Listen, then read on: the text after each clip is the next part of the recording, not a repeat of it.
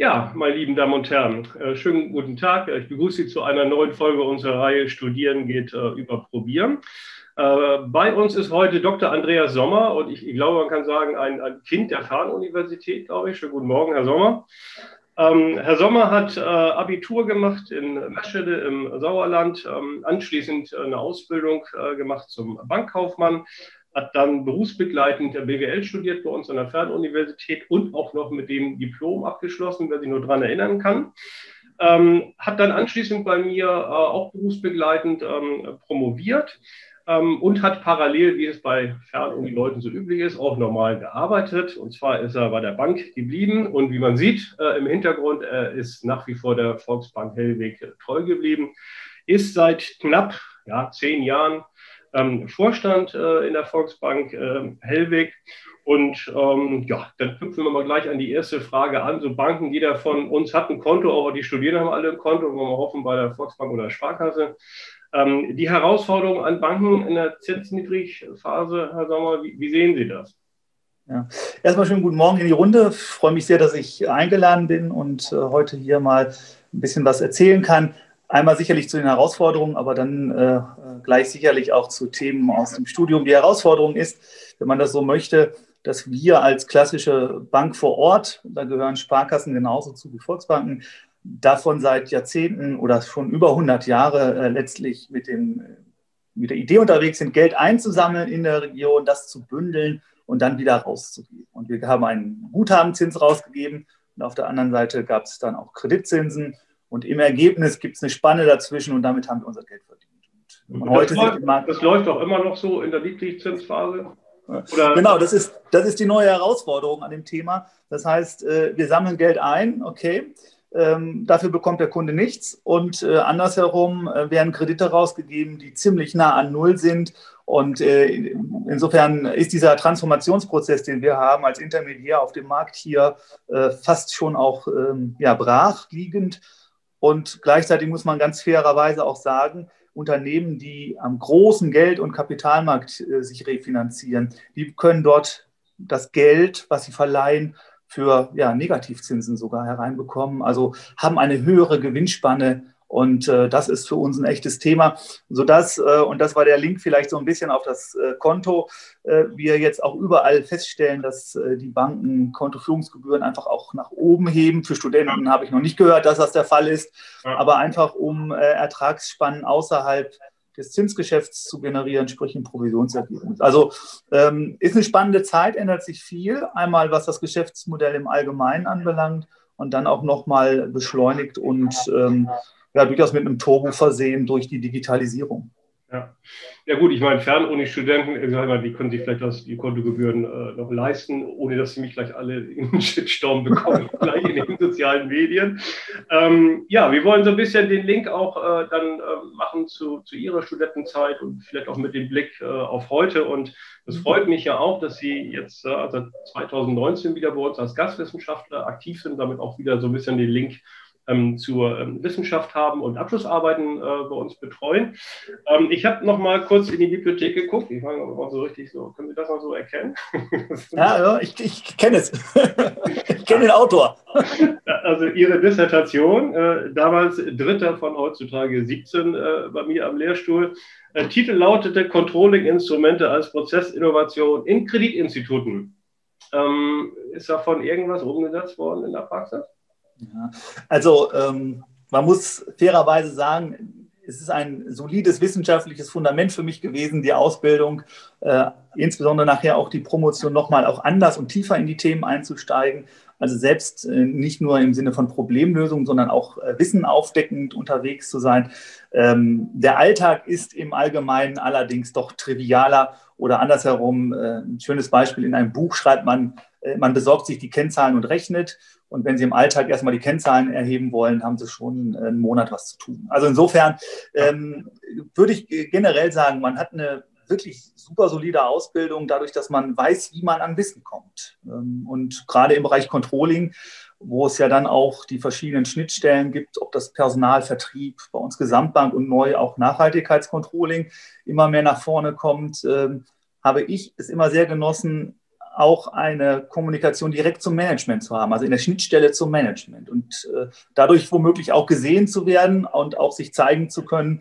Also ähm, ich würde das Studium als Gesamtpaket sehen im Sinne von äh, eine echt solide Basis, die darunter gelegt werden konnte und dann aber dann im Rahmen der Möglichkeiten, die immer wieder entstehen, auch zu zeigen, ey, ich habe da weiter Interesse dran und äh, ich freue mich selber auch, dass ich jetzt ähm, am Lehrstuhl als Gastwissenschaftler wieder unterwegs sein darf, weil ähm, man hat dann auch mit spannenden Themen zu tun, mit äh, super Studenten und die sind alle echt motiviert. Das ist schön. Also an der Fernuni, wer es so weit geschafft hat, in Anführungsstrichen, der ja. will auch, der hat Biss. Ne? Ja, das, das ist richtig. Ähm, ähm, vielleicht Stichwort Praxisrelevanz ganz kurz, weil ich kurz einhaken wollte, weil Sie sagten, ich brauche erstmal einen Monat, um die Zahlen ähm, zu bekommen. Das ist übrigens in einem SAP-System in einem Großunternehmen übrigens auch gar nicht so anders. Ähm, aber ähm, da ist jetzt so ein bisschen so die Frage, sollte das Studium so ein bisschen mehr Praxisrelevanz haben? Weil wenn wir so unsere Klausuren so stellen, dann fällt die Zahlungsreihe ja meistens immer so vom Himmel. Ne? Und dann darf man so ein bisschen rechnen. Aber die Zahlungsreihe zu bestimmen, die ist ja oftmals in der, in der Praxis, äh, also die Daten zu bekommen und aufzubereiten und, und an wen gehen Sie, das das riesengroße Problem. Sollten wir sowas verstärkt im Studium einbauen oder würden Sie eher sagen, ja, das ist gar nicht so wichtig, ähm, dieses wissenschaftliche, strukturierte Denken sollte eher im Vordergrund stehen, gerade bei einer Universität? Also es ist ja jetzt äh, eine sehr äh, subjektive Antwort, die ich hier gebe. Ich würde immer alles wissenschaftliche Themenfeld nach vorne schieben. Also wenn ich weiß, äh, wie ich diskontiere, dann ist es erstmal egal, wie die Reihe aussieht. Und ich muss lernen zu diskontieren, wenn ich jetzt in der Entscheidungstheorie bin und in der Investitionsrechnung die Cashflows habe. Ähm, ich selber ähm, finde auch, es sollte eine starke Differenzierung oder zumindest noch eine Differenzierung möglich sein zwischen einer äh, Fachhochschule und einer Universität, selbst wenn mittlerweile die Abschlüsse ja doch dann auch sehr stark erodieren und ähm, dann gleichgestellt. Ja, gleichgestellt, ja. In Anführungsstrichen habe ich jetzt nicht gesagt, noch schlimmer, aber ähm, also wenn ich jetzt an den Markt gehe und einen Mitarbeiter suche, dann ist das schon ein Unterschied, ob ich einen universitären oder einen Fachhochschulausgebildeten Mitarbeiter habe. Ich muss natürlich auch schauen, was für ein Profil suche ich. Ne? Also es kann durchaus sein, dass ich den Praktiker auch brauche, der durchaus auch fundiert ähm, mit wissenschaftlichen Texten umgehen kann. Dann ist das aus einer Fachhochschulperspektive sicherlich auch super.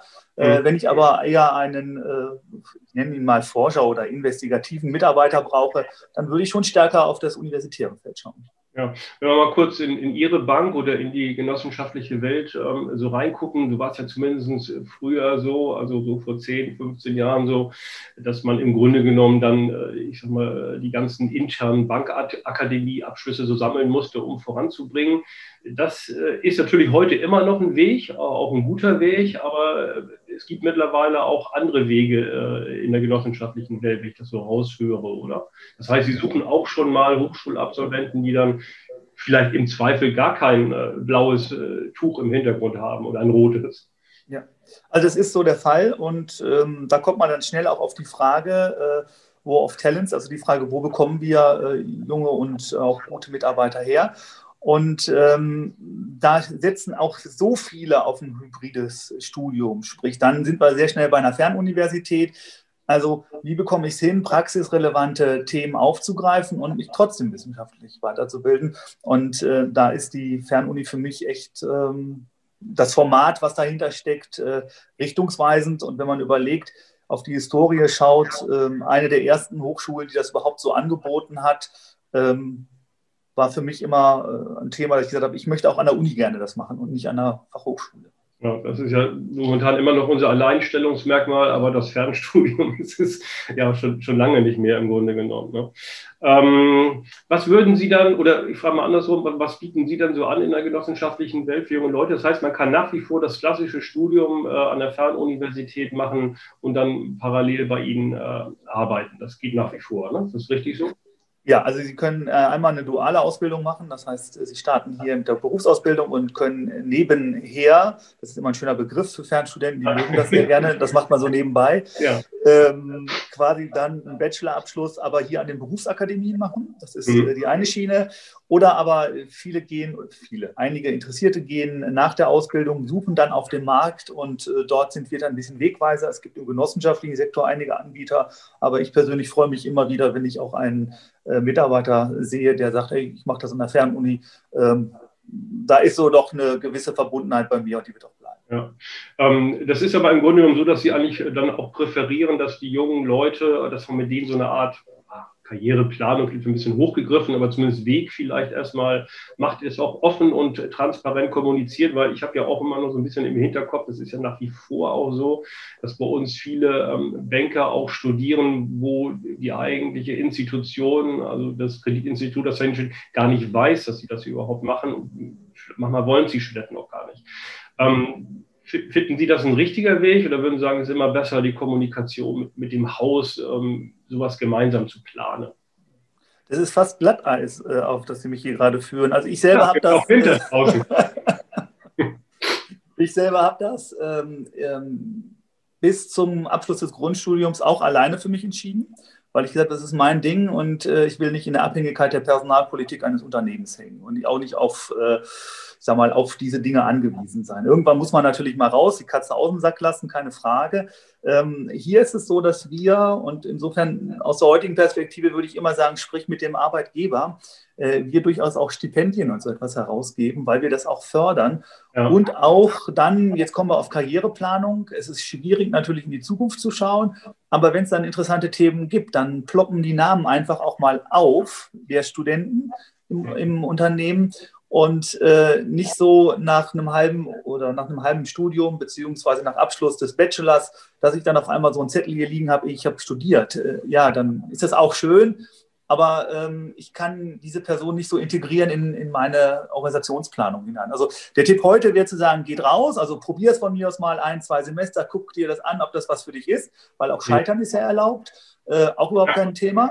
Dann kann man da auch raus und äh, man muss keinem was sagen. Aber wenn man, ich sag mal, im, im, im, im Doing drin ist, dann sollte man ruhig raus zum Personaler und sagen, hier, äh, ich mache das übrigens und äh, hast du nicht noch irgendwie eine Idee, dich äh, zu engagieren oder denk bitte daran, wenn es das und das als Thema gibt in Projekten, da würde ich gerne mitmachen. Und das tun wir dann jetzt auch aktuell. Wenn Sie an Ihre eigene Studentenzeit vielleicht nochmal und vielleicht auch Promotionszeit äh, zurückdenken, das mit heute vergleichen, wo Sie ja wieder bei uns aktiv äh, dabei sind. Äh, was würden Sie sagen, müssen wir noch ändern, müssen wir besser machen, irgendwie so, was die Abläufe angeht, die ja, muss man ja fairerweise sagen, bei uns auch ein bisschen intern eingestaubt sind, manchmal aber auch mangelnde Ressourcen als, als Grund haben. Ja. Was, was würden Sie sagen, kann man vielleicht ein bisschen besser machen für Studierende? Also es ist ja immer der Zugang zu den äh, Lehrenden. Ne? Das ist die Frage, wie kann man das besser machen? Und, ja. äh, aber da haben Sie ja mittlerweile auch Wege, um die Themen wirklich auch ähm, mal, multiplikativ zu verteilen. Also wenn ich an Vorlesungen denke, an, an Referate, die werden ja auch gestreamt, äh, die werden äh, rausgegeben. Ich muss nicht mehr so wie früher zu den einzelnen Standorten hin. Ja. Äh, es geht eigentlich immer die Frage der Erreichbarkeit. Und dann aber auch, äh, wie werden die Dinge konserviert? Wie kann ich sie abrufen? Und äh, das muss ich gut finden, das muss ich auf einer Homepage gut finden können.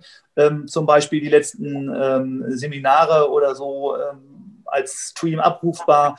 Das ist, glaube ich, eine wichtige Größe, um sich zu orientieren. Denn die Orientierung ist äh, schwieriger geworden, da wir einfach viel, viel mehr Informationen haben.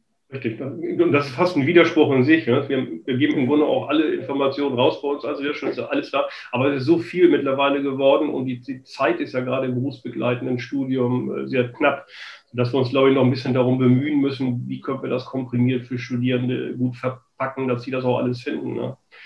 Ja, das ist nicht einfach. Da brauchen wir, glaube ich, dann einen IT-Mann für. Ja gut, Herr Sommer, ich äh, sage vielen Dank, ähm, dass Sie mitgemacht haben ähm, bei unserer Reihe. Dann äh, wünsche ich Ihnen noch einen schönen äh, Tag und äh, beim Schneeschippen oder was auch immer irgendwie so. Und äh, wir sehen uns ja zumindest auf diesem Wege dann auch wieder häufiger. Also vielen Dank. Herr Danke mich auch und allen Studierenden weiterhin viel Erfolg. Ähm, also wenn man dabei ist und vor allem, wenn man fertig ist, ne, kann man echt stolz drauf sein. Das ist eine gute Nummer. Alles klar. Jo, danke. Bis dann. Ja.